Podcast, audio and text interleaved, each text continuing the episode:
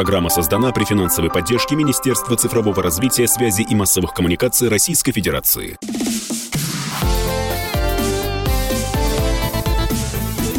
Доброволец.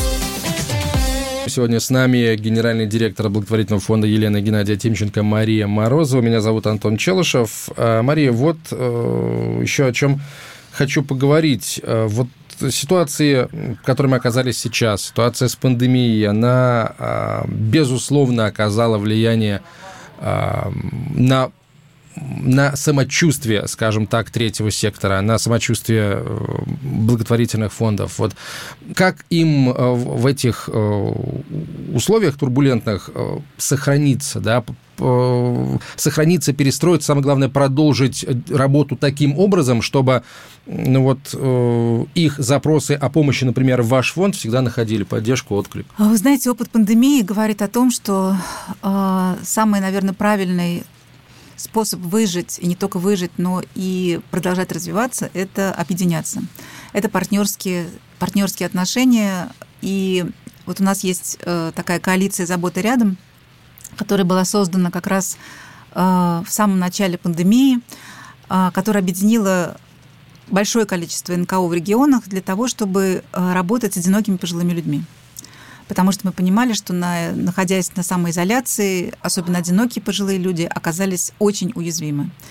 И мне очень приятно, что сегодня э, мы можем уже с уверенностью сказать, что коалиция «Забота рядом» оказалась не таким антикризисным временным проектом, э, таким партнерским объединением, а она продолжает расти, развиваться. Сейчас там уже почти 500 НКО, и мне очень приятно, что сегодня а, вместе со мной а, к этому разговору присоединилась Татьяна Акимова, как раз руководитель этой коалиции. А еще исполнительный директор благотворительного фонда «Хорошие истории» из города Самары. Татьяна, здравствуйте. Здравствуйте, добрый день. А вот вы уже давно работаете с фондом Тимченко. А расскажите, пожалуйста, с чего вы начинали? Вот с чего вы начинали создавать мнение о себе, составлять мнение о себе, как о фонде, а, в глазах крупного партнера? К моменту сотрудничества у нас был уже опыт э, работы и в Самарской области, как фонда местного сообщества, который организует людей, поддерживает их инициативы по тому, чтобы изменить э, жизнь этих же конкретных людей к лучшему. Но плюс у нас э, уже было российское объединение, и сейчас оно существует Альянс «Серебряный возраст», который объединял ресурсные центры, некоммерческие организации, работающие с темой активного долголетия. И фонд Тимченко пригласил нас э, стать партнером в своем большом конкурсе. Мы стали операторами конкурса «Активное поколение» и э, несколько лет помогали развивать эту тему на территории России, э, поддерживая инициативы некоммерческих организаций на конкурсной основе. Вот давайте немножко чуть подробнее о коалиции поговорим, о коалиции «Забота рядом», потому что именно в пандемию э, ваш фонд «Хорошая история» вместе с фондом Тимченко стали инициаторами создания коалиции, и эта коалиция помогла обнаружить, в кавычках, да, около э, пяти тысяч, насколько я помню, пожилых людей, ну, скажем так, невидимых для социальных служб. Расскажите, пожалуйста, о том, как развивается сегодня коалиция, кто сегодня ваши благополучатели и какое благо они получают.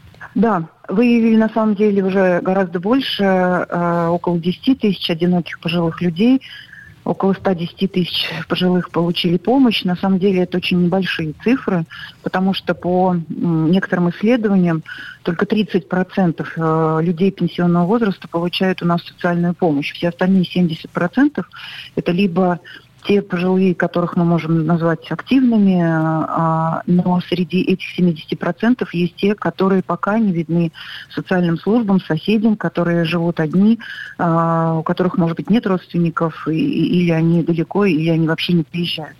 И вот очень важно, чтобы вот эти так называемые невидимые старики были видны обществу, были видны государству. И как раз коалиция «Забота рядом», начав пандемию, объединив некоммерческие организации, которые уже работают со старшими, сегодня превратилась в вот такую сеть организаций, такое горизонтальное сообщество, где некоммерческие организации самые разные, обмениваются практиками, поддерживают друг друга, получают знания, получают поддержку э, и образовательную, и финансовую, становятся экспертами федерального уровня, э, транслируя свой опыт. И это очень ценно. И эти некоммерческие организации как раз каждый день помогают, работают с нашими старшими. Многие из них работают и с той, и с другой категории, с теми, кто активный, с теми, кому нужна помощь, но все-таки наш фокус на вот тех самых невидимых стариках. И сейчас мы стараемся, помимо того, что уже делают некоммерческие организации, выявить те очень острые темы, без решения а, проблем, которые существуют в этих темах, э, двигаться нам дальше, э, я имею в виду наше общество, будет очень тяжело. Например, это одиночество пожилых людей. И здесь важно, чтобы не только некоммерческие организации, но и самый ближний круг этих людей вместе с НКО, отдельно от НКО, а, делал так, чтобы эти люди были не одиноки. Это наши соседи, это наши родственники, может быть, не самые близкие, а, которым нужно, чтобы мы могли звонить, задавать вопросы, а, спрашивать, в чем они нуждаются. Это тема того, что люди пожилого возраста, когда у них все хуже становится со здоровьем, они все меньше и меньше выходят из дома, и э, мы знаем такую фразу «движение – это жизнь». На самом деле эта фраза действительно э, правда, потому что чем меньше человек двигается, тем быстрее он угасает, особенно если он одинок. Поэтому э, вот эта помощь может выражаться в том, что мы просто можем приглашать человека на прогулку, будучи соседями, будучи некоммерческой организацией, или приглашать его в какие-то э, свои активности, мероприятия, которые проводятся, например, некоммерческими организациями, ТОСами и так далее. Очень острая тема, когда пожилой человек не может добраться, например, до магазина, до поликлиники. И здесь важна тоже роль и некоммерческих организаций, и соседей, и добровольцев, которые могут эту помощь оказать.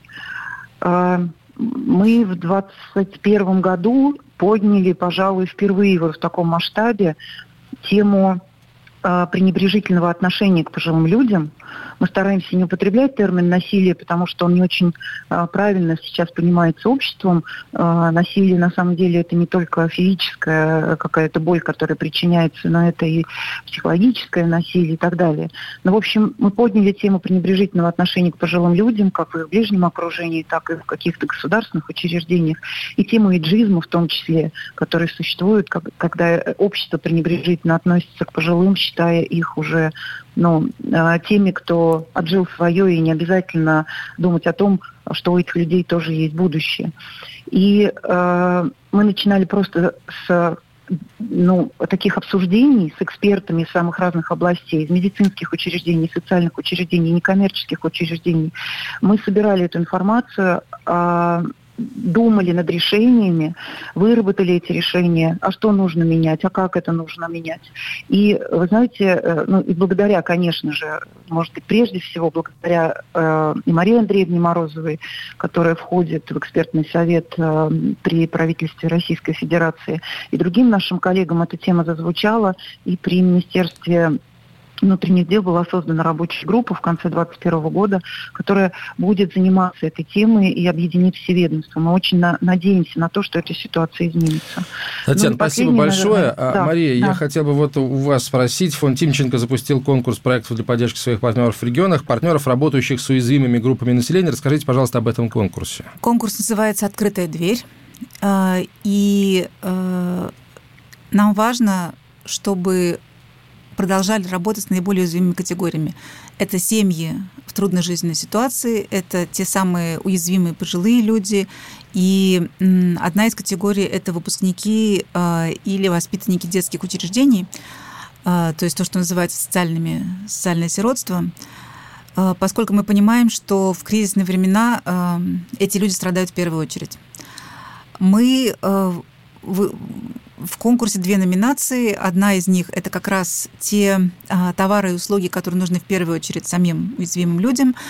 И вторая это поддержка самих организаций, некоммерческих организаций или это бюджетные учреждения, а, которые по какой-то причине сейчас страдают от недостатка финансирования и которым необходимы средства для продолжения своей текущей деятельности.